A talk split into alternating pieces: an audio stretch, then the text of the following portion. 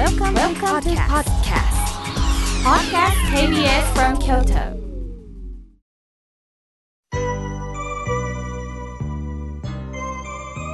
さあここからはたくさんのメッセージをいただきましたので順に紹介させていただきますまずはじめに、えー、A 子さんありがとうございますメッセージを寄せていただきました仕事が忙しい中庭にできたすみれクリスマスローズが本当に春の訪れを教えていただいております。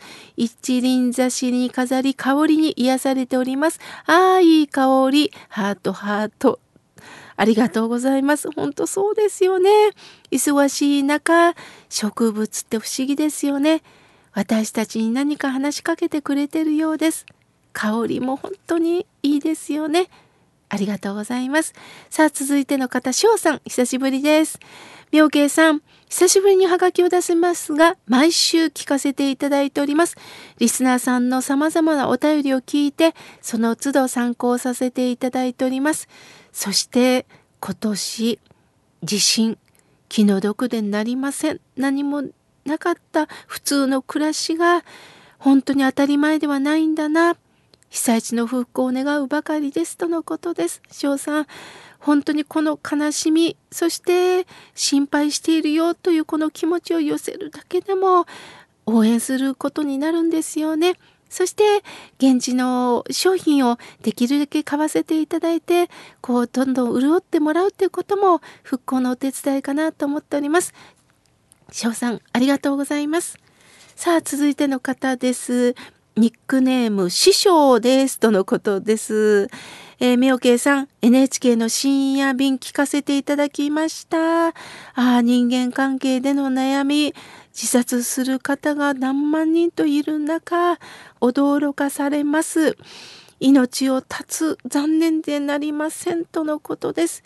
えー、師匠さんも自分自身が脳梗塞で不自由になったでこうして一生懸命おはがきを書いて一人で多くの方に生きる希望を与えてくださったんですね。そして満開のえ桜の、えー、絵はがきご自分で書かれたんですね。素晴らしいです。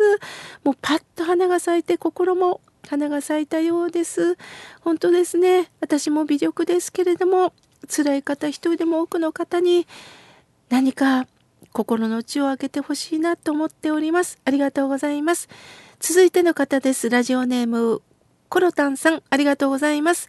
同窓会に参加しました。普段、えー、近くなんですが、顔を合わせない男性が奥さんの話をしてくださいました。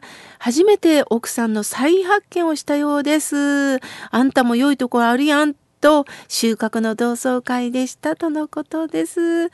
家族のことをこうして聞いて喜んでくださるコロンタンさんの優しさが伝わります。ありがとうございます。続いての方です。さよこさん。えー、2通もおはがきをありがとうございます。えー、妙慶さんは阿弥陀様と同じですと、そこまで言っていただいて、とんでもありません。えー、私も阿弥陀さんの温かみをいただきながら、こうしてさよこさんとラジオを通じて共有できたらなと思っております。ありがとうございます。さて続いておはがきをいただきました。猫ママさん、ありがとうございます。春の予感ですね。毎週朝の8時、私の大好きな時間になっております。親友が亡くなって、50年前にもらった手紙を懐かしく読み返して、記憶に覚えておきたいなと思っておりますとのことです。ご親友が亡くなられたことでそれを手紙をずっと残しておられたんですね。その文字をもう一度こうして確かめ合ってる素晴らしいですね。ああそうですか猫ママさん猫ちゃんを可愛がりながらこうして人間味の伝わるおはがき本当にありがとうございます。さあ、続いての方です。カレンさん東京より、えー、メールをいただきました。妙慶さん、今の時代だから妙慶さんって必要なんだわ。テレビで心の時代を見ながらそう感じました。妙慶さんのファンが増えて読んでもらえないかなという煩悩深い私がおりますとのことです。いえいえ、今回ね、なんと京都旅行に来られて、そして KBS 京都までなんと、はがきを届けてくださいました。受付の方がしっかりと届けてくださいました。御所に来られたんですね。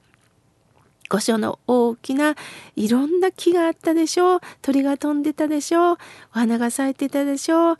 同じ空気を近くで味わっていたんですね。カレンさん、ありがとうございます。いつも優しい優しいお手紙を本当にありがとうございます。さあ、続いての方です。えー、ケンジさん、ありがとうございます。妙慶さん、質問なんです。隣の敷地にお墓を建ててる方がいますが、我が家も敷地内にお墓を建ててもいいんでしょうかとのことです。えー、実は、えー、先輩僧侶にあの法律の詳しい方がいてちょっと質問してきたんですが、えー、墓地埋葬法というのがありまして敷地内は建ててはダメだそうです。特に今は新たに建てることはできないそうです。隣の家はきっと昔からお墓があるんではないでしょうか。そこでお骨を家に置くことはこれは大丈夫だそうです。あの一応墓地埋葬法というのがありますのでくれぐれもお気をつけになってください。詳しいことはね保健所なんかでね聞くといいそうですよ。ありがとうございます。さあ続いての方です。悩める高齢者様ありがとうございます。妙慶さんいつもお話をされ温かい気持ちになっています。でもどうしても一つわからないことがあります。妙慶さんはよく仏様が救いなさるとおっしゃいますけれども自然災害戦争で亡くなった方は救われないんでしょうかとのことです。あのこのお気持ちは本当にわかります。じゃあみんな救ってくれるんですよねっていうのはこれは実は自分の都合なんです。都合よく救われるということではないんですね。また私たちは自然災害にも遭わないといけないんです。合理的には生きられない。なぜならこの地球は生きてるからです。そのことによって私たちは例えば温泉も楽しめるんですよ。温泉があるということはやはり地球はマグマの中でゴロゴロゴロゴロゴロゴロいつ噴火するかわからないその条件の中で私たちは喜んでる場合もあるんです。でも悲しむ場合もあるんですね。合理的には生きられないということなんです。阿弥陀さんの救いというのは災害にも合いますよ。もちろん一生楽しく生きることもあります。どんな状態になってもそういう現実を受け入れる勇気を仏様のお話をいただきながら出会ってほしいということをおっしゃったんです。だから人間はたった一人では生きられない。助け合ってしか生きられないということを改めて教えていただくのが仏様の救いなんですね。これをぜひ知っていただけたらと思います。さあ、続いての方です。コスモスさん、いつもメールをありがとうございます。さあ、続いての方です。スカーレットさん、ありがとうございます。妙慶さん、湯たんぽを使われてるんですね。私が愛用してる湯たんぽも、信楽の陶器製の湯たんぽなんですよ、とのことです。どんなんでしょうね。いやー、きっと金属とはまた違う、プラスチックとは違う、ずっしり重たいんですが、朝まできっとポッカポカなんですね。ありがとうございます。貴重な情報ありがとうございます。スカーレットさん、いつも優しいメールありがとうございます。さあ、続いての方です。あんずちゃんさん、ありがとうございます。妙慶さんの爽やかな話され方が本当に好きですとのことです。ありがとうございます。さあ、続いての方です。おはぎさんさん、ありがとうございます。先週どこかに行こうかなと検索したらフリーマーケットがあったので、東本願寺に行ってきました。なんか聞いたことのある名前やなと思ったら、妙慶さんが所属するお寺なんですね、とのことです。そうなんです。あの、正式にはね、新州本廟、通称東本願寺と言います。そうですか。フリーマーケットをきっかけに東本願寺でお参りなさったんですね。嬉しいです。これをご縁によろしくお願い願いたします。さあ、続いての方です。草津のプリンさん、ありがとうございます。妙慶さん、心の時代再放送を拝見しました。妙慶さんがリスナーさんと向き合ってご飽和されてる姿がとても印象的です。感動しました。妙慶さんに会いたいですとのことです。そう言っていただいて本当に、本当にありがとうございます。続いての方、65歳の主婦です。心の時代を見まして感動しました。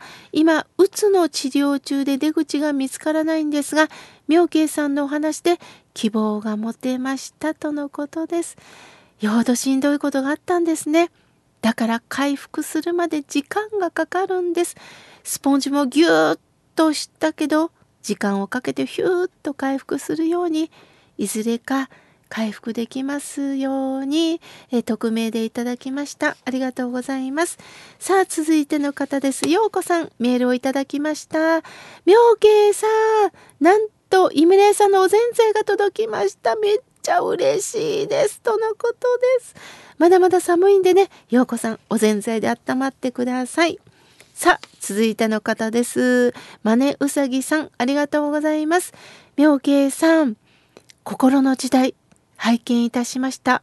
お顔を初めて拝見してラジオを聴く楽しみが膨らみました。井村屋さんのチョコ栄養感売れてるそうですね。早速地震の時には必要だなと思いましたとのことです。本当そうなんです。この度ね、井村さんは被災地に栄養感を送り続けておられるそうです。その気持ちにも感動いたしました。さあ、続いての方です。匿名希望の方、妙慶さん。いつも妙慶さんのラジオを聞いて心の糧にしております。最近強く感じたことがありました。ある知り合いの方と長いことメールをしてしまったんですが、メールって難しいですね。疲れるならもう付き合わない方がいいなと思いました。そうですよね。伝え方って本当に難しいんですよね。